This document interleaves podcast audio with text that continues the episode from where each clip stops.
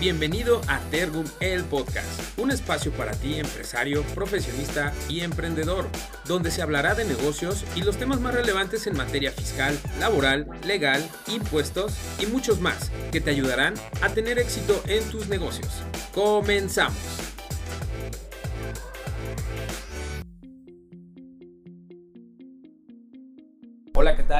Bienvenidos y bienvenidas. Primero que nada, muchísimas gracias por acompañarnos a un episodio más de Tergum, el podcast. Como cada martes, es un gusto para mí ser su anfitrión, Marco Antonio Carreño. Y hoy vamos a hablar de algo que me parece que en estos últimos días ha sido una gran tendencia, pero ha causado muchas dudas, pero también ha causado un revuelo y hemos visto mucha información al respecto. ¿De qué te hablo? De CFDI 4.0. ¿Tú estás listo ya para entrar en todo este campo y la correcta aplicación en tu empresa, en tus negocios, con tus trabajadores. ¿Qué te han contado? ¿Qué te han dicho? Pues bien, para este episodio para mí es un placer presentarte a dos grandes especialistas en la materia. Por un lado, el maestro Rubén Félix. Bienvenido, maestro. Marco, qué gusto saludarte. Gustavo, eh, un gusto estar con ustedes. Contador Gustavo Apanco también, un gusto tenerte el día de hoy en este episodio. Para mí, caray, estar con siempre grandes especialistas y aprender siempre algo nuevo. Y para todo nuestro auditorio que nos escucha también es eh, muy grato. Maestro Rubén, por un lado, eh, platicarnos un poquito de tu experiencia como director de posgrados en nuestro Instituto Benemérito de Ciencias Jurídicas. Así es. Para la gente que no te conoce, que nos compartas un poquito de tu bagaje. Muy bien, Marco. Claro que sí. Bueno, debo decirte primero que a nombre del Instituto Benemérito de Ciencias Jurídicas te agradezco la invitación me ostento como su director de posgrado y bueno, ustedes van a ir en la plática notando que realmente mi principal preocupación es en cuanto a lo profesional, lo académico, respecto de unas maestrías que tenemos en línea con reboes federales, que de verdad creo que acérquense, contáctenos, porque la verdad son maestrías exclusivas prácticamente un par de ellas que ustedes no van a poder encontrar en el mercado. Y bueno, pues ahí vamos a ir aprovechando en esta plática cómo justamente dentro del plan de estudios pueden ustedes encontrar respuestas en su preparación respecto de un tema como el de hoy, que es el CFDI 4.0. Así es. Y aparte, pues bueno, ya toda tu experiencia también como eh, ponente, como tallerista, conferencista a nivel nacional también, pues bueno, creo que... Ya de unos veintitantos años. Desde el kinder salí y luego, luego me gustó exponer. Sí, claro. Apenas, apenas, hace unos cuantos años. Pues va a ser todo un agasajo para el auditorio también contar con eso. Así es. Contador, bienvenido. Y también me gustaría que para nuestro auditorio nos pudieras platicar un poquito más de tu experiencia como coordinador en esta parte de impuestos en, en Consejería Empresarial que, están muy presentes con todos estos temas. Sí, claro, antes que nada, Marco, maestro Félix, este, gracias por la invitación. Y pues sí, nosotros estamos, este, hoy por hoy estamos en la, en la firma Tergun, tenemos ya siete años ahí en la firma, colaborando en el área de impuestos. Y pues nada, aquí andamos para ver, platicar un poquito más ahí a fondo sobre el CFDI 4.0. Muy bien, pues como ya lo decíamos, todo este tema de, del CFDI 4.0, ¿no? Que este, personalmente que estamos muy metidos en la parte de internet y eso, pues ya hasta se ven memes, salen eh, muchas situaciones y también hay una tendencia a veces a la desinformación o fake news y se dicen tantas cosas que se van generando mitos, ¿no? Por ello hoy para nuestro auditorio quisiéramos eh, arrancar un poquito eh, para todos aquellos que no sabemos exactamente qué es el CFDI, por a lo mejor no tenemos esta especialidad fiscal o contable, me gustaría poner un poquito en contexto a nuestro auditorio, a todo nuestro auditorio. ¿Cuándo nace y se vuelve una obligación el tema del comprobante fiscal o el tema de la facturación electrónica del CFDI? Para entrar un poquito en contexto. Muy bien, mi estimado Marcos, si me permites, Gustavo, pues creo que nace desde el momento mismo en que la autoridad quiere fiscalizar más a los contribuyentes. Es decir, creo que desde siempre soñó con tener una plataforma así, pero no ha sido fácil. Mira, estamos hablando que en 2004 una empresa podía solicitarle al SAT facturar, emitir sus propias facturas. ¿Por qué? Porque teníamos facturas en papel, ¿o no, Gustavo? Tenemos facturas en papel y teníamos que ir con un impresor autorizado por la Secretaría de Hacienda y Crédito Público para poder emitir esas facturas.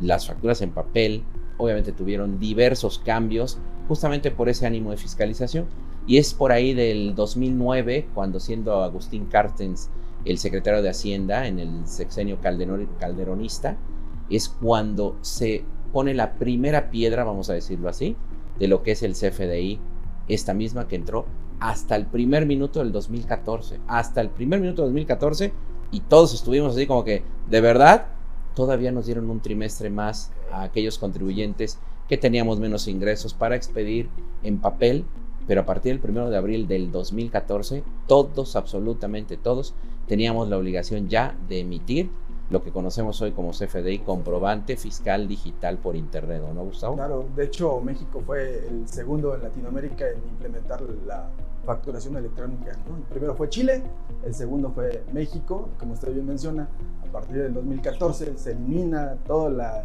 el comprobante en papel, dice vámonos y nos vamos a la facturación electrónica, como bien menciona, dio todavía una, una prórroga ahí por, por marzo, abril, donde dice, ¿sabes qué? Montos mayores de, perdón, menores de 250 mil pesos todavía podían optar por manejar el papel, pero desde ese momento, en el 2014, se devuelve obligatorio la emisión del CFDI. Sí, y perdón que te interrumpa, Marco, es que es muy importante que quienes nos escuchan, pues sepan que no es la primera vez que estamos en este contexto de que, híjole, es que ya tenemos que aplicarlo en su totalidad esto de la versión 4.0 ya en unos días, ya en unas semanas. No, ya nos pasó cuando nos fuimos de la versión 3.2 a la 3.3. Eso fue en 2017. Dijeron que iba a entrar a principios de 2017 y se pasó para septiembre y se pasó para octubre. Y bueno, ya no hago el cuento largo y se pasó para el 1 de enero de 2018. El primer minuto de 2018 todos empezamos a facturar con 3.3. O sea, no fue sencillo. Lo que está sucediendo ahorita con 4.0, porque ya entró en vigor desde el primero de enero, es que nos están dando la oportunidad de facturar con la versión anterior y ya nos dieron medio año. Si se va a necesitar de más tiempo, eso solamente el SAT lo sabe. Sí, normalmente creo que da ese periodo de convivencia, ¿no? Cuando pasó con la versión 3.2 a 3.3. Así es. A partir del primero de julio del 2017 se pudo hacer todo el año, se pudo convivir con, los dos, con las dos versiones y fue como usted bien menciona, a partir del primero de enero del 2018, cuando ya es obligatorio solamente con la 3.3. Y ahora que, hablamos de, bueno, que, el auditorio lo escucha y habla ya en este contexto, ya sabemos por dónde va, dónde nace, por qué, ¿no? Para, para qué iba a empezar a fiscalizar esta parte. ¿Cómo hablamos de versiones? Eh, evidentemente ha habido varias versiones en todos estos años, desde 2014, como menciona Maestro. Ahora, ¿cuál, ¿cuáles ustedes creen que han sido los principales o son los principales cambios que se vienen entre la facturación 3.3, tengo entendido que es la, la última la versión, y la 4.0, para que bueno, eh, el auditorio empiece a, ver un poquito acerca de este salto entre versiones, cuáles son, ¿no? Porque pueden ser cambios muy puntuales o pueden ser cambios nada más de estructura, o bien si hay grandes afectaciones con todo esto que se ha venido dando en las reformas fiscales. ¿Cuáles son los principales cambios que nos puedan compartir a nuestro auditorio? Detrás de todo esto, de esos cambios, que ahorita comentaremos, Gustavo, detrás de esos cambios, primero que nada, hay una reforma muy fuerte en 2021.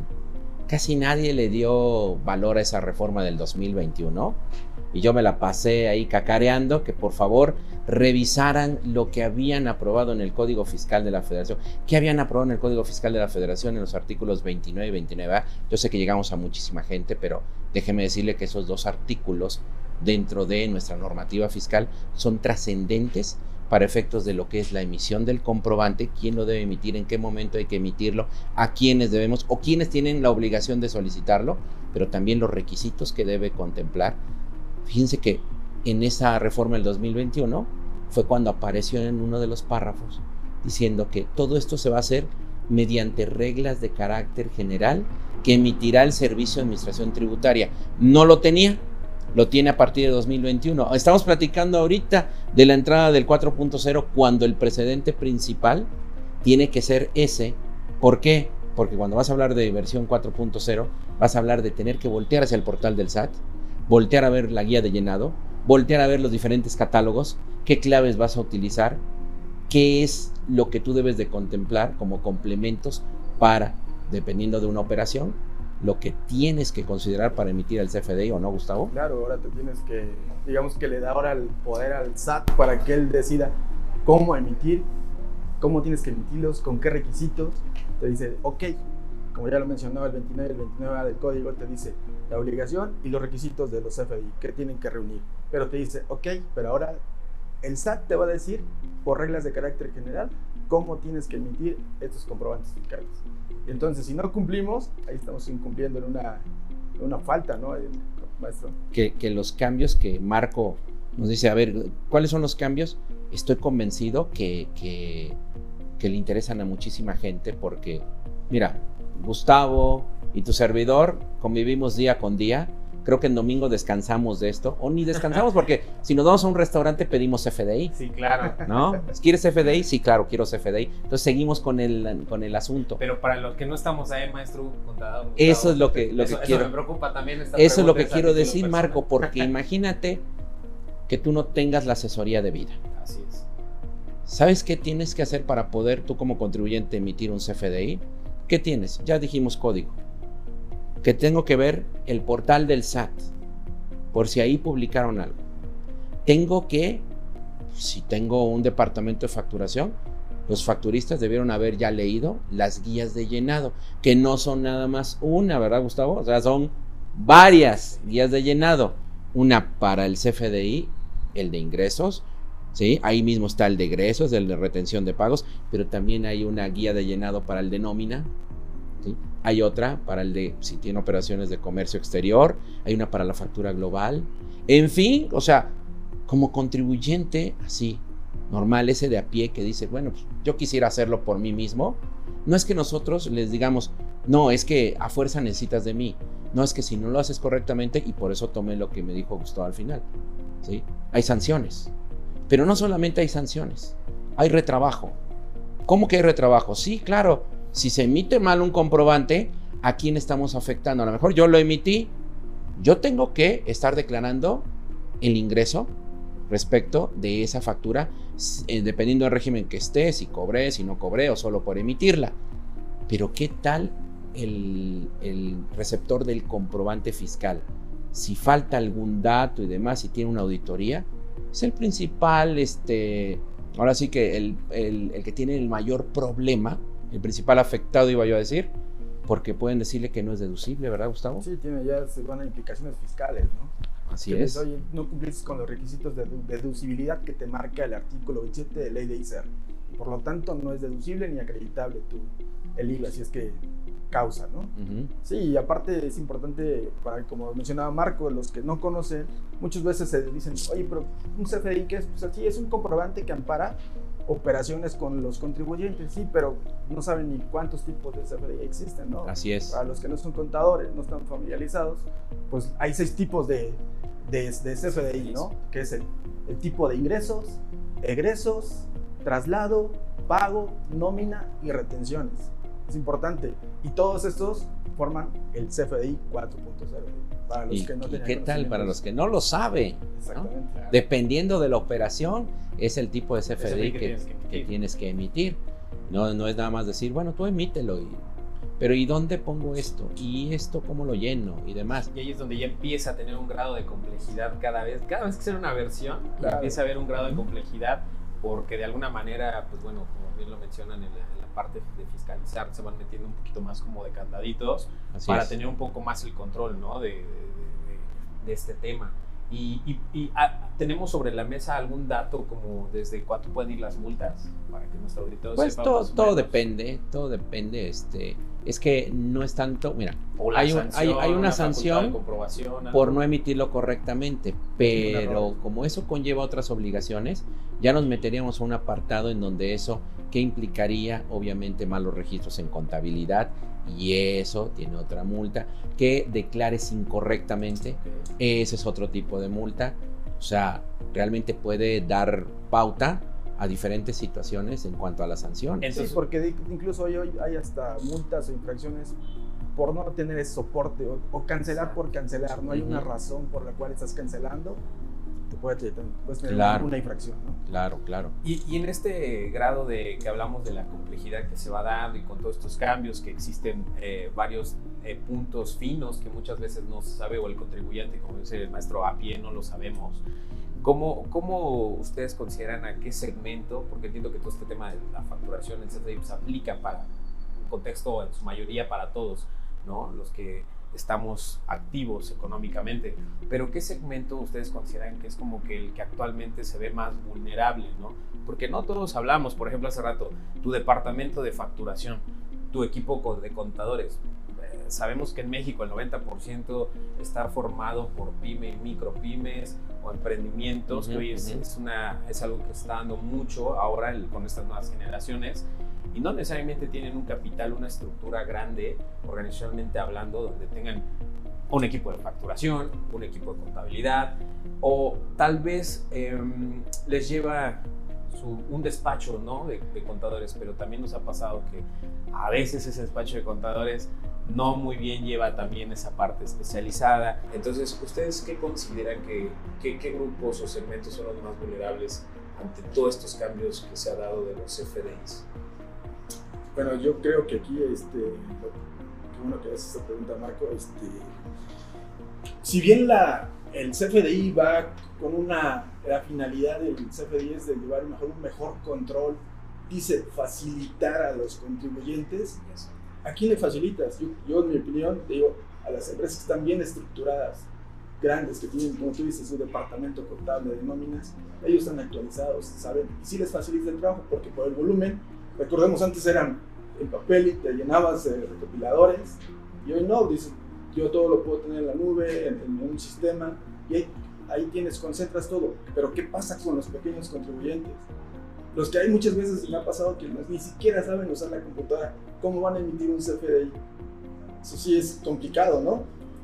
Eh, yo hace, o sea, terminé la uni, mi primer cliente, lo tengo hasta ahorita todavía, le sigo haciendo su factura porque no sabe utilizar la computadora. Creo que eso, cierto sector de personas que todavía les cuesta o no se han podido meter a este sistema, tema digital, ¿no? digital yo creo que es a los que más les está costando y por eso yo creo que muchos de los que siguen están en la informalidad siguen en esa porque realmente les falta mucha cultura del tema de tema este de sistemas no conocen toda esa parte no sé qué usted opina este que, sí, estoy de acuerdo contigo, pero yo veo más vulnerables a los que están mal orientados. También. Están mal orientados, porque el SAT pretende creer que con lo que publica en su portal, con eso tú ya te vuelves experto en emitir el comprobante. Pretende creer que con lo que, los avisos que te pone y con los accesos que tiene, tú ya vas a poder cumplir con esta obligación y resulta que no es así, resulta ser que pues como contadores, Gustavo, lo entendemos, pero los contribuyentes de verdad sufren mucho al entrar a la página del SAT, aunque diga personas, empresas y, y haga este tipo de accesos, de cualquier manera no logran entender cómo llevarlo a cabo correctamente. Son demasiados requisitos. El principal problema son los requisitos. Y lo segundo es, aparte de que pues no tienen ese respaldo del portal, sí, el SAT nos ha quedado a deber, nos falla muchísimo la página, muchísimo, aunque ellos digan que no. Y hay contribuyentes, por ejemplo, veámoslo de esta manera, por eso hablé de los desorientados. Ellos, normalmente los contribuyentes dicen, oye, esta agua, ¿de qué marca es? Ah, pues de esta marca. Ah, entonces sí, sí me la tomo, ¿verdad? De acuerdo, adelante, ¿no? Pero si posteriormente les dicen, ¿sí? que tiene otras características, ¿se la tomarán o no? Eso es lo que pasa con el SAT y el contribuyente. El contribuyente piensa que porque entró a la página no se hace tres meses, las cosas siguen igual, cuando debe de entender que hay cambios, modificaciones constantemente y ahí es en donde se me llegan a desorientar y en donde realmente tienen problemas a la hora de facturar. Entonces son muchas situaciones. Olvidémonos ya Gustavo, de esos que no es que los que están en, la hectárea número 10 de elegido número tal y demás, eso siempre lo hemos sabido, ¿eh? Siempre hemos sabido que para que ellos se emiten una factura, No tienen internet o no cuentan con ese tipo de, de situaciones que les permitan llevar a cabo con las facturas, tienen que irse a un café internet a la población más cercana o tienen que irse a la sala de internet del SAT más cercano a su domicilio, al que más confianza le tengan. Pero, ¿sabes qué?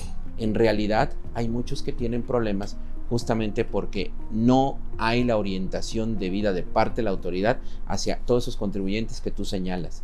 Y muchas veces hacen lo posible, hacen lo que consideran necesario y cuando se dan cuenta, obviamente no lo hicieron bien y vienen, lo sancionan o vienen o los exhortan a que lo vuelvan a hacer.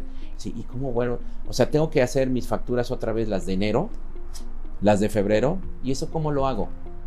¿sí? Son problemas muy diversos, pero yo siento que esos son los más afectados. Y, creo que también eso se da también en diferentes niveles, ¿no? Ahorita también hablamos de, de em, empresas, negocios o industrias donde creemos que también por tener estas áreas formadas o consolidadas, pues también el, no estar bien orientados o que tu equipo eh, de facturación, tu equipo contable no esté al día, no esté especializado. Porque también lo hemos dicho eh, a través de algunos episodios que cada esto ves te va pidiendo más, más especialidad, ¿no? Entonces, si bien eh, los contadores, lo, lo, hemos dicho mucho, tienen una gran labor ahora titánica, ¿no? Porque te tienes que especializar como creo que muchas de las profesiones, pero esto cada vez con los cambios constantes que se vienen dando en materia fiscal, reforma cada año, pues te, exige un poco más, ¿no?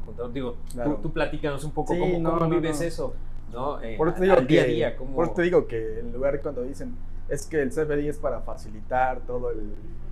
Creo que es al revés, ¿no? Te pone a, a estar en constante capacitación para ver, como dice el maestro Félix, sale una nueva reforma, sale una resolución, hay una inflación, hay un nuevo requisito, o sea, tienes que estar en constante capacitación para poder darle un buen servicio a, a tus clientes, que es lo, lo, que, lo, importante. ¿Y por qué? Porque de ti depende muchas decisiones de, la, de las empresas. De las empresas, ¿no? Que se pueden poner en riesgo patrimonios o eh, pues, las operaciones. A, lo mejor esto ya, ya sería en un, en un escenario un poco más dramático y demás, pero sí cualquier, cualquier afectación a tu patrimonio, que te digan, oye, que tienes una multa de 10 mil, 20 mil, 50 mil pesos, ¿qué te parece eso?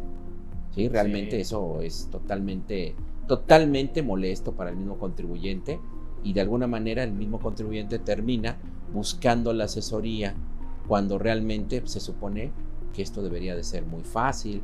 Hay veces, lo sabes Gustavo, por ejemplo, cuando enviamos ahorita apenas las declaraciones anuales, decías, oye, ya me autentiqué, ya la llené, pero estaba yo en Internet Explorer, ¿sí? Pero para enviarla me he tenido que cambiar de navegador, me salgo y me meto ahora a Eche, ¿no? Por ejemplo.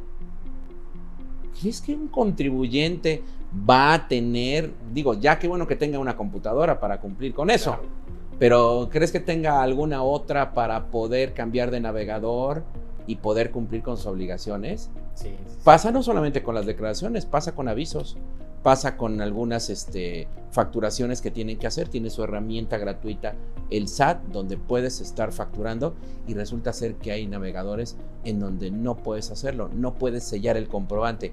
¿Cómo podemos evitar todos esos problemas? Porque esos problemas no son del contribuyente, los origina justamente la autoridad. Es su departamento de informática, es lo de su tecnología, es su plataforma y punto. Entonces creo que esos problemas no deberían de existir. Sí, y ahí, se, se, conjuga con lo que dices, ¿no? También e, estos eh, errores técnicos o falencias que se van dando, más aparte de lo que tú decías, ¿no, contador? Que a lo mejor hay gente o contribuyentes que carecen o del desconocimiento pues, de la aplicación o todo eso y que tienen que estar yendo a, a su sala de internet de más confianza y esperar y bueno, esto a veces se vuelve un poco complejo, ¿no? Y, por qué no decirlo también a veces un poco molesto en el tiempo porque pues bueno, lo que más valioso tenemos es nuestro tiempo, ¿no? Y ahora, hablando justamente del tema de que si es fácil, no es fácil, cada vez más complejo, no es complejo, hay un punto bien interesante que yo creo que es la duda de muchos de nuestros, eh, eh, iba a decir radio escuchas, bueno, pues, al final también es una forma, eh, pero todos los que nos escuchan sobre ahora con este cambio en CFDI, ¿cuál, ¿cuáles ustedes consideran o que nos puedan decir qué tan fácil o no es ahora cancelar o hacer la cancelación de un CFDI con todos estos cambios que se vienen? Porque ya decían, ¿no? Ahora qué, qué va a pasar. Y, creo que es un tema muy relevante, que es una duda de las principales que ahora van a brotar con todos estos cambios. ¿Qué, tan, ¿qué, tan fácil va a ser? Contador, ¿qué tan Acaba de tocar el dedo en la llaga, o sea. Tú, tú, Gustavo, dime. No, pues, este, sí, este, el tema de la cancelación, digo, es una también de las modificaciones que, que se, a veces sí entró en vigencia a partir del primero de enero. Y luego te dice, ahora tienes que poner el motivo de cancelación. ¿Por qué me estás cancelando? ¿Sale? Entonces, hay cuatro razones. Una, la razón por errores con relación. Las, las, el, si tú tomas el segunda opción es con errores sin relación. El tercero es porque no se lleva, no se lleva a cabo la, la operación. Y el tercero, cuando tú facturas al público general. ¿Sale? Entonces son esas. Pero sí, no me deja mentir el maestro Félix, que no está muy, no es tan fácil cancelar hoy por hoy una, un CFDI. Incluso lees la guía de llenado y dices, ah, pues se cancela. Ah, ok, como teníamos tradicionalmente, primero cancelo y después emito la, el nuevo CFDI. Y ahora te dice, no, ahora no. Antes de cancelar la, la factura errónea, primero emite la, emite la, este, la ahora sí que la, la correcta, relaciona con la 04 la que estaba errónea y después te vas a la que estaba errónea y le pones el motivo de cancelación. Elige cuatro de esos. Hoy, hoy por hoy, no sé si le ha pasado maestro, que la haces tal como te lo dice y te dice, no se puede cancelar porque tiene este, documentos relacionados. Y dices, ah, ¿y ahora qué? Y salió una pregunta del SAT, ¿qué hago? Dice, ah, pues si no puedes, ponla el 02 que es sin relación para que puedas cancelar. Ok. Sí, o sea, fácil no está. No, no está. Pero bueno, yo, yo primero a todos los que nos escuchan, yo primero les diría, ¿no? Digo, ya, ya dije más o menos mi edad, ¿sí? Había en mis tiempos un comercial en donde antes de hacer algo decían, cuenta hasta 10. A lo mejor algunos de ustedes van a decir, oye, si no, búsquenlo en YouTube, bueno, pues, total, ¿no? Que tenía uno que contar hasta 10. ¿Por qué les digo eso? porque era un deporte nacional facturar, este, perdón, cancelar facturas. Deporte nacional. ¿Cómo arreglamos el problema? Cancélala. Y cancélala. Tú cancélala. Era, era la orden, la instrucción.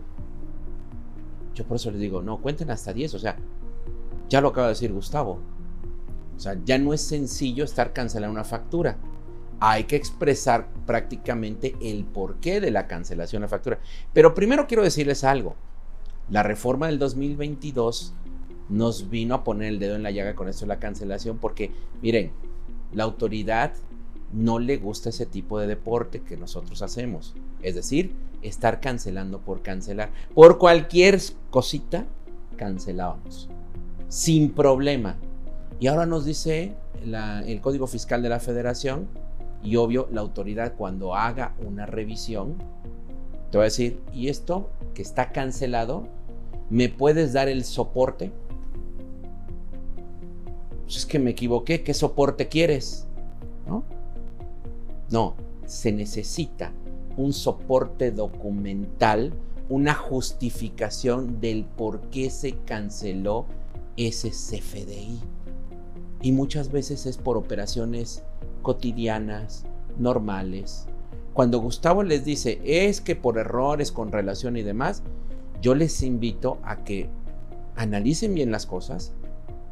Lo primero que ustedes deben de pensar es, ¿la operación subsiste o no?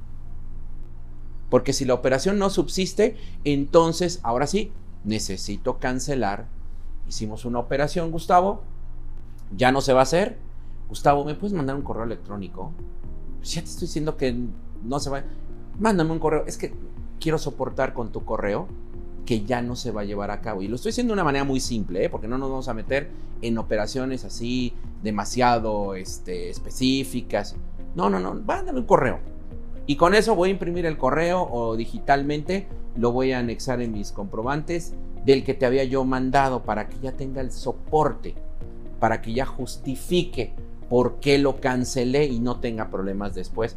¿Quién sabe? Dice uno, toco madera, pues espero no tener una revisión pero de todas maneras, eso, eso tengo que, hacer. Ahora, ¿qué les recomiendo? como decía Gustavo, a ver, me equivoqué. Ok, te. ¿En qué te equivocaste? Mira, este atributo no es el correcto. Yo debí de haber puesto esto y puse algo diferente. Entonces, cuando hay que hacer el procedimiento, se llama de sustituir la factura. Porque si al final del día la vamos a terminar cancelando pero como vamos a emitir una nueva que la sustituye, ya no fue una cancelación pura que nos podría generar algún problema, sino que le voy a decir a la autoridad, sí se canceló porque la sustituí, mira, a la que vale es la nueva. Entonces ya no hay ese problema en cuanto a la cancelación. De verdad, se los digo porque, pues ahora que está tan de moda lo del reciclo, tan, tan, tan de moda, la gran panacea de este gobierno es el reciclo, ¿cuántas personas están sufriendo en este momento por entenderle algo que parece simple? Bueno, esos de reciclo que son personas físicas, Gustavo, tienen prohibido cancelar CFDI. Porque si cancelan el CFDI, eso es equiparable a delito de defraudación fiscal. Y tú le puedes decir, no, pero yo se lo cancelé, yo soy reciclo, se lo cancelé a Gustavo y Gustavo estuvo de acuerdo, hasta Gustavo ya le dio revés a sus registros contables y demás, y eso no importa. ¿Qué es lo que la autoridad quiere? Tú eres reciclo, está tan fácil el procedimiento, el régimen, que tú no tienes por qué estar cancelando. ¿Cuántos al día de hoy ya hicieron cancelaciones estando en reciclo? ¿Cuántos? ¿Cuántos ya merecerían ser sancionados por eso? ¿Cuántos? Porque se equivocaron. ¿Sabrán ellos que, estamos en el tema de cancelación, sabrán ellos que cuando se equivocaron en su factura global que mencionabas, ¿no? En la del público en general, la factura global, la hacen cada mes. La hicieron mal y la quieren cancelar y quieren volverla a hacer. Sustituyanla, por favor. Sí pueden cancelar una factura global del público en general, pero dentro del mismo mes, digo, ya vamos hablando ahí de situaciones, porque nuestra principal pretensión es que no cometan errores que sean proclives a que le cueste a la empresa, al contribuyente. Esa es la principal intención. Ahora, si yo les hablo de las maestrías que nosotros ponemos a disposición de ustedes a través del Instituto Benemérito de Ciencias Jurídicas, todo lo del tema del CFDI, ¿sí? está impregnado en el plan programa de estudios de cualquiera de ellas para efectos de que ustedes tengan el panorama completo porque es una maestría, porque estamos profundizando. Aquí, como es plática de amigos, aquí es una plática de café, pues estamos hablando de términos generales, pero en la maestría profundizamos con jurisprudencias, con doctrinas, con muchas otras cosas que les van a permitir que, sus, que, que todos a los que les presten servicio, cualquiera que tome las maestrías de nosotros, va a tomar mucho mejores decisiones. O no es una buena determinación decirle a alguien de reciclo, oye, si vas a cancelar, avísame. Avísame y te digo cómo. Pero te voy a decir una o dos veces para actualizarte, para capacitarte, pero ya sabes lo que no debes hacer. No. Fueron al portal del SAT, entraron al, al minisitio este de reciclo, y ahí en el minisitio de reciclo dice que el, que el régimen es para minimizar gastos contables y que un contribuyente reciclo no necesita, dice, de terceras personas. No sé, creo que está hablando, está hablando de los molestos contadores, ¿no? De los molestosos, ¿no? Pues quién sabe de qué terceros habla, porque no, está. Ahí con, los reciclos, ¿será cierto? no, la verdad, este, uno mismo que es contador, llegas y dices, oye, tan fácil, Recico Morales no me está jalando las pérdidas. supuestamente esas pérdidas las podía aplicar y no aparecen. Entonces son detalles y igual la persona física dice, ah, ok, solamente voy a pagar este, eh, un porcentaje sobre mis ingresos. Pero igual, o sea, tienes que ver todo, tienes que guardar toda tu, tus deducciones, gastos, deducciones, porque esas sí juegan para IVA. Es muy porque muchos también están ahí, dices, yo nomás piensan que pagas un porcentaje, se olvidan del IVA. Si es causante de IVA, se olvidan y dicen, ah, pues yo voy a pagar el 1, el 2% o hasta el 2.5%. Y dices, yo no tengo que este, comprobar gastos ni deducciones. Se van y pagan, sí, de ICR vas a pagar hasta el 2.5, pero de IVA vas, tienes que pagar el 16, todo. Entonces sí, son muchas cosas que, que no tienen ese conocimiento, entonces hay que ayudarlos en esa parte. Puede ser no tan cierto, que no necesiten de terceros. Exactamente, o sea, más bien, mira, o sea, no, no nos desviamos mucho, la verdad, o sea, porque es hablar de una situación en donde, eh, no sé, es una posición en donde yo quiero que tú hagas lo que yo te estoy diciendo. Y esa tercera persona te está diciendo que no es cierto, que lo hagas diferente. No me gusta que piensen diferente a mí. Considero que ese es más bien el mensaje de la autoridad. No le gusta que nosotros estemos desorientando contribuyentes. No, más bien, estamos pensando distinto, pero lo pensamos con bases, con fundamentos, con argumentos, con todo esto. Eso no es la parte que no le gusta. Pero esos contribuyentes, de verdad, no, es por otra cosa, lo dijo Gustavo, no solamente tienen la obligación del ISR, tienen la obligación del IVA, tienen otras obligaciones fiscales que cumplir van a terminar al final del día diciéndoles, ¿qué crees? Pues no cumpliste con esto, ¿qué crees? No emitiste comprobantes, ¿qué crees? Cancelaste, ¿qué crees? No merecías estar en reciclo. Y ahora me rehaces todo como si nunca hubieras estado. No, qué bronca monumental para todos ellos porque pueden pasar de un 2.5 en ISR, pueden pasar a un 16, a un 21.36, a... No, no, es una diferencia abismal que la verdad ese tipo de contribuyentes creo que va a suspender operaciones y dice que digan que aquí corrió, ¿no? Es que como usted menciona, dice el reciclo, es como una regla muy particular el tema de no puedes cancelar siempre y cuando no sea dentro del mes. Y muchos, si no necesito un tercero, va a decir, oye, se me olvidó cancelar, no cancelo, ¿y qué pasa? ¿Qué hago? O sea, ¿y ahora qué hago? entonces ya me pasé el mes y vi que está, cometí un error ahí en el RFC o el importe, no sé, en el la factura, entonces, ¿y ahora qué hago? ¿No la cancelo? Manden a sus contadores a nuestras maestrías y sabrán qué hacer. Totalmente, y ese, ahí entra nuevamente lo que decimos, incluso como contadores tienen que seguir especializando, ¿no? Es un campo de, de especializar donde van a profundizar, donde van a tener como que todo este background teórico, práctico, donde pues bueno, van a poder atender todos estos retos, ¿no? que incluso tú como bien lo mencionas, tú siendo contador, los, los compañeros, colegas, se enfrentan a retos cada vez un poquito más, más complicados, ¿no? En esta constante evolución que se viene dando, que creo que también tiene mucho trasfondo con el, tema del apoyo tecnológico y digital que también la autoridad está implementando, ¿no? Y, por ello también, ahorita hablaban de un tema que también quisiera yo abordar antes de que se nos olvide. Y que Eres muy correcto cuando dices que está implementado, yo digo que está tratando de implementar. Pero bueno. ¿Qué, está haciendo sus adelante? ¿no? Está, está, está, por, eso en el, en, el, en el, rubro tecnológico falla mucho, ¿no? es muy correcto, muy bien. Está, bien. en, en, este tenor hablaban de, de, comprobantes, ¿no? De todo lo, todo lo que se emite a raíz de todo el tema fiscal, CFDI. Eh, y hay un tema que me parece que también es muy importante ahora y nos gustaría que nos los compartieran su opinión. Eh, ¿Qué opinan ah, acerca de si recomendarían o no a todos los que nos escuchan acerca de, del uso o la emisión de notas de crédito? Uh. Porque, porque también eso es, es un, tema interesante con, con, todos estos cambios. Y ahí vamos viendo la complejidad que va saliendo. Entonces, ¿ustedes nos recomendarían en su experiencia eh, la emisión de notas de crédito. ¿Cómo ves, Gustavo? ¿Qué les decimos? Pues hay que recomendarles lo mejor, ¿no? Si, si es necesario. Anteriormente, antes eran notas de crédito, ahora ya son CFDI de egreso. que te, ¿Para qué te sirve un CFDI de egresos? Pues para, tal vez para dar un descuento, una bonificación, tal vez para cancelar un anticipo, para eso.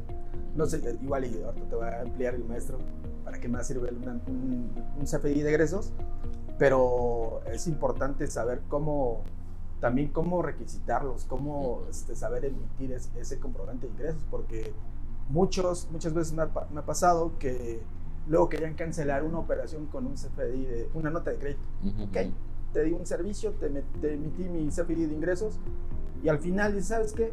Pues no, no, no se lleva a cabo la operación, dice, y no la cancelan, lo que hacen, ah, pues emíteme una, normalmente anterior dice, da una nota de crédito y piensan que con eso cancelan el CFDI de, de ingresos y es mentira.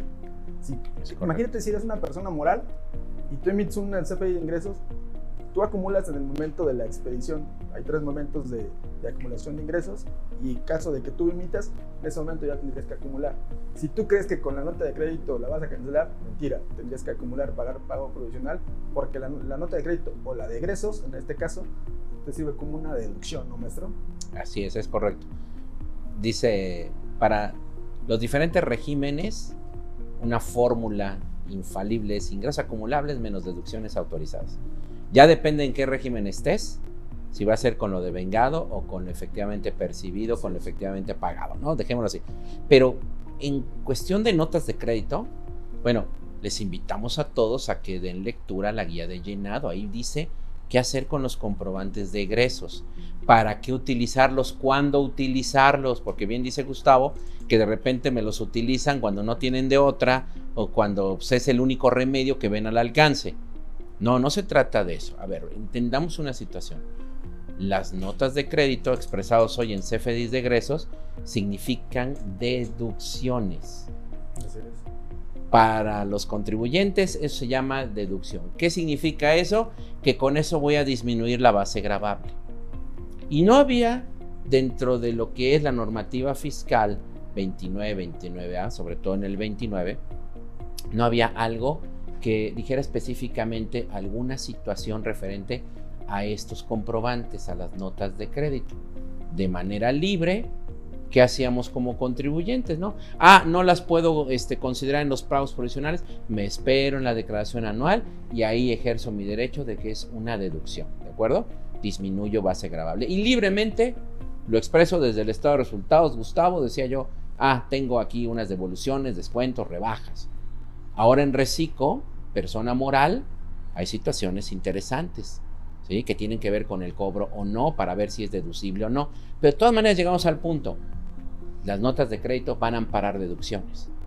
Y entonces ahora resulta que para poder emitir notas de crédito necesitamos algo que se llama materialidad. ¿Cómo? Sí, o sea, así como lo habíamos dicho con las cancelaciones soporte documental, justificación del por qué se emitió esa nota de crédito, por el simple hecho de que son deducciones. Y como no había normativa al respecto, pues bueno, decían, emitiste la nota de crédito, no le daban ningún seguimiento. Ahora en una auditoría, en una revisión que te pueda hacer la autoridad, te va a decir, mira, yo veo que emites muchas notas de crédito, pero no veo la justificación. No veo el soporte. ¿Qué podría ser? Rechazártelas. Rechazártelas. ¿Y eso qué significa? Menos deducciones. Mayor base. Mayor base. Mayor base. Y aquí entra entonces toda la parte de, de materialidad, de operación, de todo, como un soporte documental también para esas notas. todo lo que hagamos para poder soportar documentalmente esto le da pie a la materialidad.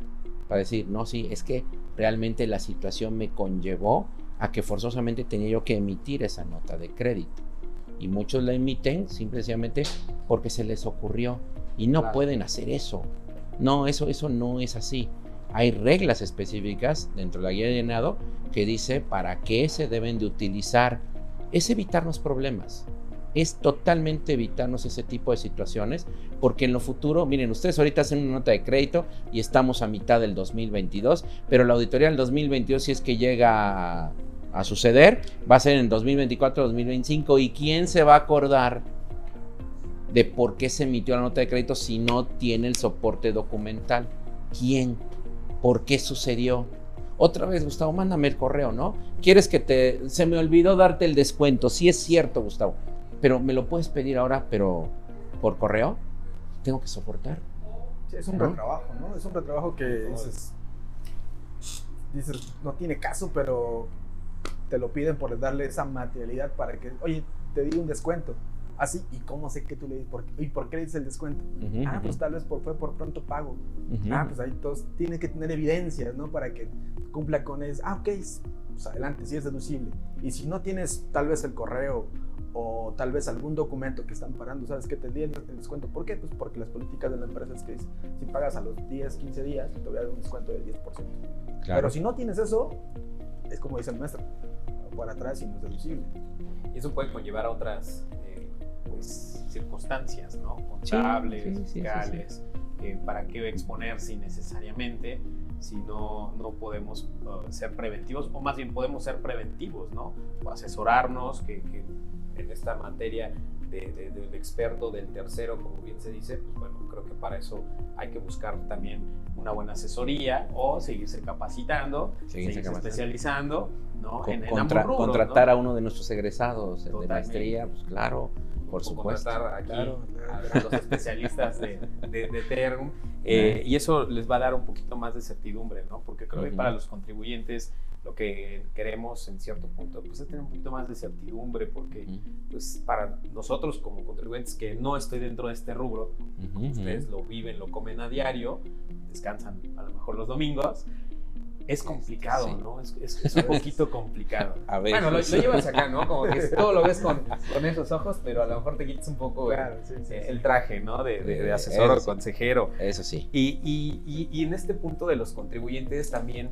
hay, hay algo que últimamente se está dando, yo lo, lo, lo he visto mucho hoy en tendencia con todo este revuelo, de repente fue el tema de los trabajadores, ¿no? Como que es un público, un target que normalmente pues como contribuyentes pues, no estamos tan metidos, ¿no? Porque pues creemos que eso del ser contribuyentes cuando pues a cierta edad, después de cierto tiempo de trabajar, de tener un negocio, y hoy sorpresa, hoy nos venimos viendo que como también como contribuyentes estamos trabajadores y ahora uno de los requisitos que nos están pidiendo, pues bueno, además del RFC, es nuestra cédula de constancia, constancia perdón, de situación fiscal que hoy ha tenido gran revuelo entre pues todo este público contribuyente que, dice, ay, ahora por qué? Y vuelvo a lo mismo, se inventan estos mitos, ¿no? De que no me van a pagar, no me van a retener mi nómina. ¿Y por qué no? Y, mil cosas, ¿no? Entonces creo que ahora ustedes, ¿cómo, qué, nos pueden compartir sobre esta problemática que,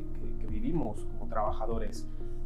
respecto a todos estos cambios que se está dando y pues esta necesidad que tienen que atender las empresas también, porque creo que es una obligación ahora que Recursos Humanos te lo pida, o la misma empresa, ¿no? Para efectos del timbrado de la emisión del CFDI. Antes de que conteste Gustavo, o sea, hay que aprovechar para decirles, porque hay unos memes sensacionales por ahí, pero no son ciertos.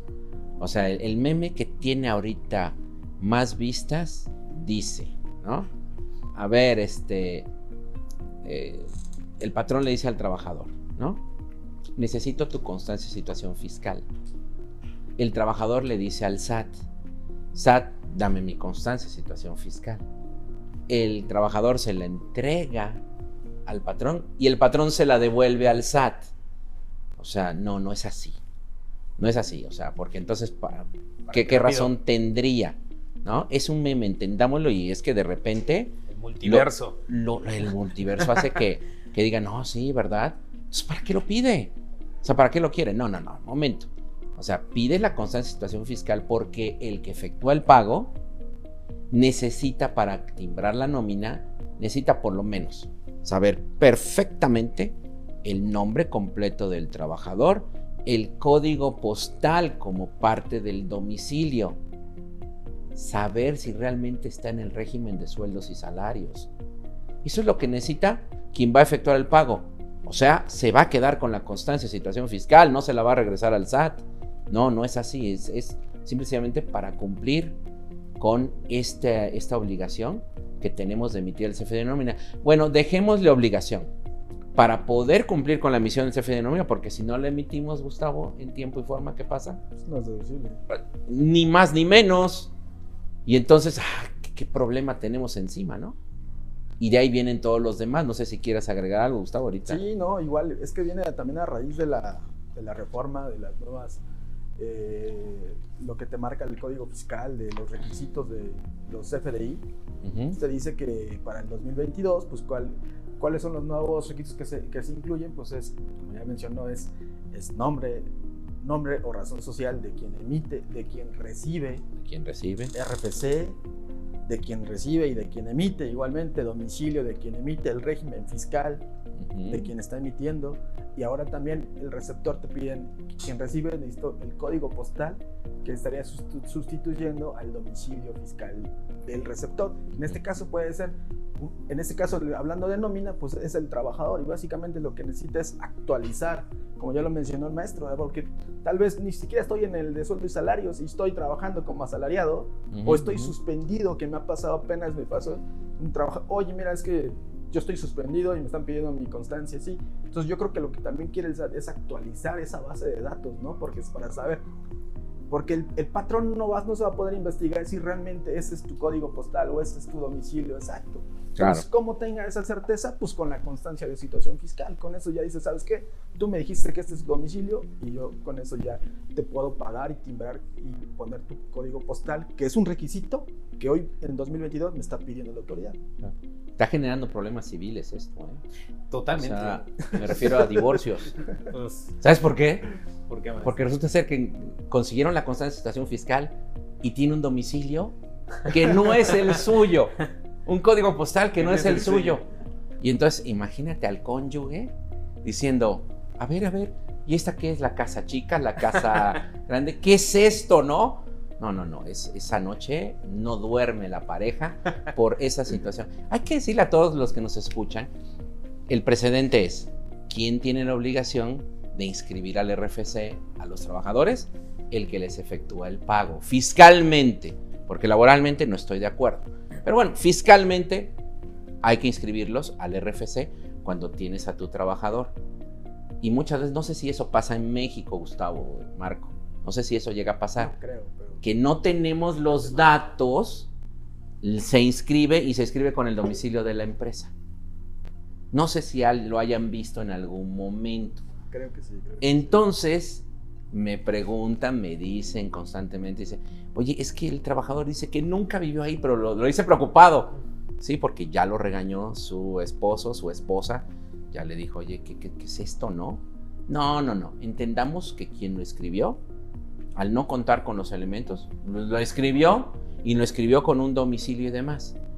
Eso para el que efectúa el pago, que no le preocupe. Eso es lo que dice la constancia de situación fiscal utilicen esos datos, eso no les repercute a ustedes en ningún problema, que el trabajador posteriormente vaya y actualice esos datos ya por su cuenta y cuando los actualice, gracias, me pasas tu nueva constancia de situación fiscal y yo ya aquí actualizo estos datos. Pero mientras, son peras manzanas y yo utilizo los que están ahí independientemente si es o no tu domicilio. Que ahí en recursos humanos creo que, pues sí, si no tenemos debidamente los expedientes de personal, andamos fallando. De entrada, ¿no? Sí, de entrada. Ahora tienes que pedir todo cuando debes tener un expediente. Bien debes de tenerlo. Oye, ¿y no consiguió el, el trabajador el comprobante? ¿Y qué tienes en el expediente? Pues dice que, mándalo llamar, dile, ¿ese es tu domicilio? ¿Cuántos años llevas ahí viviendo? O sea, ni modo, tienes que preguntar. No, he vivido, ahí he vivido de toda la vida. ¿Puede fallar? Sí, porque quien lo registró a lo mejor lo hizo en otro domicilio, pero hay posibilidades de que no. Y mientras, pues hay que seguir timbrando con esos datos con los que contamos. Ya si posteriormente hay que corregir, pues podremos corregir. Pero pues que esto no se vuelva una visita al médico porque ya nos, se nos levantó la presión, ya alguien se me puso medio diabético por la situación de que entonces no va a ser deducible y es una nómina impresionantemente grande y demás. No, hay que, hay que tratar de buscar justamente las soluciones al respecto. Ustedes tranquilos y nosotros nerviosos, ¿o no? Totalmente. Claro, yo creo que todavía estamos a tiempo, o los trabajadores están a tiempo para poder solicitar esa constancia. Y creo que hay varias formas de poder este, gestionarla, ¿no? Tramitarla. Una, pues desde la página del SAT, si, cuentan con su RFC y su contraseña o su e-firma, con esa la pueden este, descargar, ¿no? Esa es una opción. La dos, pues es ir a, al SAT a solicitarla. Sin previa cita, te dice que no necesitas cita para poder tramitarla. La otra es mediante el SAT ID. Cuando tengas internet, escaneas tu, una identificación, que cuentes con tu correo, un teléfono, grabas un video. No tardas más de cinco minutos, la firmas ahí mismo y te manda el correo donde ya por la solicitud de tu constancia y te dice la, que te llega aproximadamente en cinco días, ¿no? Hay veces que a mí yo, yo hice la prueba, me llegó el mismo día, le por digo, sí funciona el SAT ID y el otro es el SAT móvil, también ahí te puedes tramitar.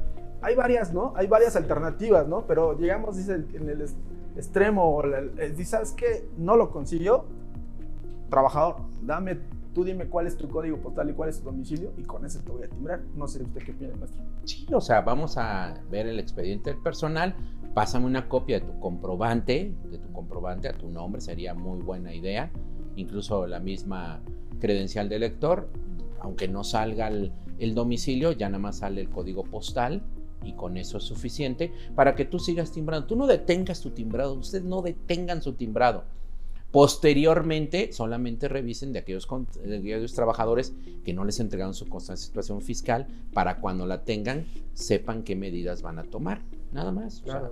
y es que esa era una de las dudas, justamente, contador, que bueno que, que le externaste. Era una de las muchas dudas que nos habían hecho llegar a través de redes sociales y a través del centro de contacto de, de, de, Nos, decían, nos, nos preguntaban mucho eso, eh, si era muy complicado la obtención de dicho documento, ¿no? Porque vuelvo a lo mismo, la desinformación y los medios que a veces inundan con información que no es como la correcta, propician, ¿no? Que, ay, es que es muy complejo, es que no sé dónde. Una de las preguntas que nos hacían es que si necesariamente o forzosamente tienen que tener firma. Entonces, ahí no sé si nos puedan aclarar un poquito. Una de las dudas puntuales es, oye, si yo no tengo firma, ¿lo puedo hacer? Oye, eh, yo tengo, soy mayor de edad, pero ya trabajo, estoy obligado ya a entregar dicho documento. O sea, esas son como dudas un poquito puntuales que tenía nuestra audiencia y, y incluso por ahí otras nos decían que si es posible también ahora con esta publicidad que sale en medios digitales, que incluso ahora hace una llamada telefónica, se están agilizando los procesos. No sé si ustedes nos puedan compartir un poquito. Yo, de lo que tú este nos decías, yo lo único que, les puedo decir es quiénes se tienen que preocupar, aquellos que ahorita están en una nómina y que el primero de julio les vayan a hacer un pago y les tengan que timbrar justamente su nómina. O sea, timbrar es emitirles el CFDI de nómina. Esos son los que deben estar preocupados. Si en este momento alguien está desempleado y demás, este tema, bueno, ni le va ni le viene, ¿no? Que se preocupe mejor por...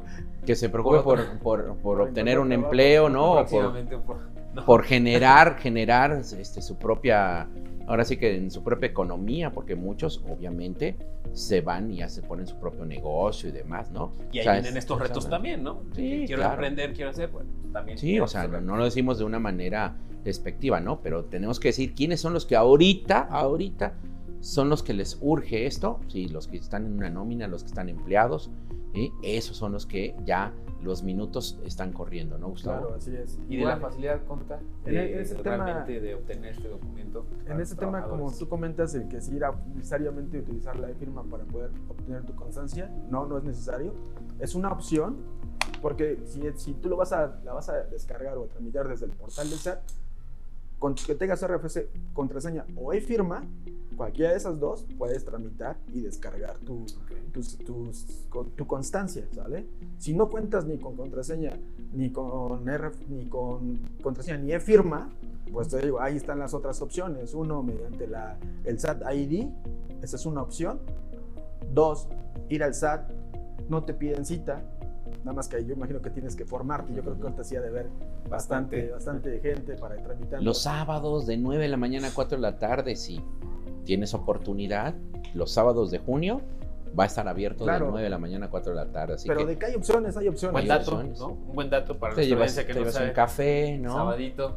Pancito de dulce y lo tomas de una manera distinta con filosofía. Es correcto. De hecho, también apenas sacó un comunicado el SAT donde dice que si tienes más de 400 trabajadores o cuando tienes más de 1000 trabajadores, las puedes, solicitar, puedes hacer una solicitud al SAT, una relación de todos tus trabajadores, de quién estás solicitando. y si tienes más de 1000, hasta el SAT te lleva tus, constancias a tu empresa. pues otro dato interesante, ¿no? Que, Así es. Que, no, no se ve constantemente. Y, bueno, pues em, creo que con esto, lamentablemente, el tiempo se nos está acabando. es una plática muy, muy, muy apasionante, que es muy relevante en, en, estos días y estamos llegando a la recta final de nuestro episodio. Pero para ir finalizando, me gustaría, con todo Gustavo, Maestro Rubén, que nos fueran compartiendo sus recomendaciones. Siempre terminamos eh, nuestros episodios con una recomendación de nuestros expertos que nos puedan ayudar o a concientizar o brindar una solución a todos nuestros eh, que nos escuchan. ¿Qué, nos puede recomendar ahora con estos FDI en su experiencia, Gus, ahora también en tu experiencia en esta parte corporativa, en la parte académica, en la parte eh, de, su expertise, maestro? ¿Cómo, qué, qué podemos Adelante, Gustavo. Maestro, por favor. ¿Sí? Sí, por favor. Porque yo lo que les voy a decir es, Realmente siempre, siempre, siempre lo mejor que puede suceder es verdaderamente estar capacitados. O sea, es que no, no, no le veo otra, otra forma. Sí, tienes que decir una disciplina del trabajo, que realmente las personas realmente no se distraigan, estén muy atentas a la hora de facturar, porque ahora lo que hagan mal puede tener repercusiones y demás, pero no vas a tener ningún inconveniente si realmente capacitas a todas esas personas. ¿Y quién capacita? O sea, necesitas que realmente vayan capacitadores y demás, o tienes tu departamento contable, tu departamento jurídico, ellos toman una maestría con el Instituto Benemérito de Ciencias Jurídicas y ellos ya están, obviamente, con todo el expertise. ¿Para qué? Para poder capacitar a todo el personal. Eso es una muy buena inversión. ¿Sí? A lo mejor el mismo abogado, el mismo contador, el mismo administrador no les es posible. ¿Por qué no los ayudan con una parte de beca y demás para que puedan hacerlo? Y obviamente los beneficios van a ser para quién? Para la entidad, para la organización, para la empresa. Eso, eso sería muy bueno. Yo considero que muchas de las situaciones que son proclives a evitar costos innecesarios tiene que ver con capacitación, con actualización, con estar debidamente preparados y eso va a tener muy buenos resultados. Perfecto. Pues Nada más déjame decirles, ¿no? que este, nosotros en línea, ¿eh? y es en línea, tenemos maestría de normas de información financiera, NIFS, tenemos maestría en contribuciones, maestría en derecho fiscal, maestría en derecho corporativo fiscal, que tanto la de NIFS como la de derecho corporativo fiscal son exclusivas nuestras, ¿eh? Y también tenemos un doctorado en ciencias de lo fiscal. Desde donde quiera que ustedes estén, pueden tomar este tipo de posgrados y bueno, ya les haremos llegar a través justamente de estos medios a donde ustedes deben de llamar, cómo deben de contactar, porque iniciamos en algunos meses más, dos, tres meses, vamos a iniciar con estas maestrías. Así que, bueno, insisto, Reboe Federal, ¿eh? Reboe Federal. Por eso lo pueden ustedes tomar en línea desde donde ustedes gusten, donde ustedes estén, desde donde ustedes quieran. Muchas gracias, mi estimado Marco, por la invitación. Mi estimado Gustavo, siempre un placer estar aquí platicando de estos temas contigo. Sabe rico el café, ¿no? Bueno, el agua también. No, nos vieron, pero, antes de empezar ya tomamos el café. Antes de sí, es que ya no nos habíamos tomado, ¿eh? Gracias, yo soy Félix Vallejo, muchas gracias. Maestro, muchísimas gracias y ya lo saben, pues ahí está totalmente la oferta académica que de verdad eh, está impresionante con lo que viene en el tema de posgrado, lo que se está haciendo a través del instituto, con esta siempre visión de creer en la mejora y capacitación continua de profesionales para, pues bueno, aportar y que sumen, ¿no? Además, por ahí dos posgrados que son específicamente del instituto, que van a estar muy bien. Eh, y bueno, que hablar de las facilidades, todo esto, espérenlo muy pronto, por ahí va a salir la, publicidad, les vamos a llegar. Becas va a haber también. También, por supuesto. Becas también. En, fin, va, va, a estar padrísimo ese, ese tema de posgrados, entonces esténse atentos para que lo puedan tener. Y maestro, pues agradecerte mucho tu tiempo, tu agenda. Y por cierto, antes de finalizar, también les quiero, les quiero recordar a nuestro auditorio que además de los, los postgrados, justamente para darle continuidad a este tema de CFDIs, en el instituto está recordarles que el jueves 23 de, este mes vamos a tener un curso, una masterclass eh, que vamos, se va a ahondar más en este tema, ya un modelo más de capacitación, para que nos puedan acompañar a todos los que estén atentos a redes sociales, página. Vamos a dejar sus datos de contacto maestro del instituto, su, su, correo, redes sociales, para que lo sigan, cualquier cosa pues lo contacten. Maravilloso. Y ahí vamos a tener este 23 de junio este, este evento que es sobre CFDI. Muy, atentos a todos. Y pues nada, maestro, muchísimas gracias por acompañarnos. Al contrario, gracias a ti. Gustavo, ¿con qué cerramos? Pues nada, cerrando. Coincido aquí con el maestro. Pues, síguense capacitando. Vean todas las reformas, todas las modificaciones que constantemente hay que estar haciéndolo y pues nada, este, para todos los trabajadores también están en tiempo.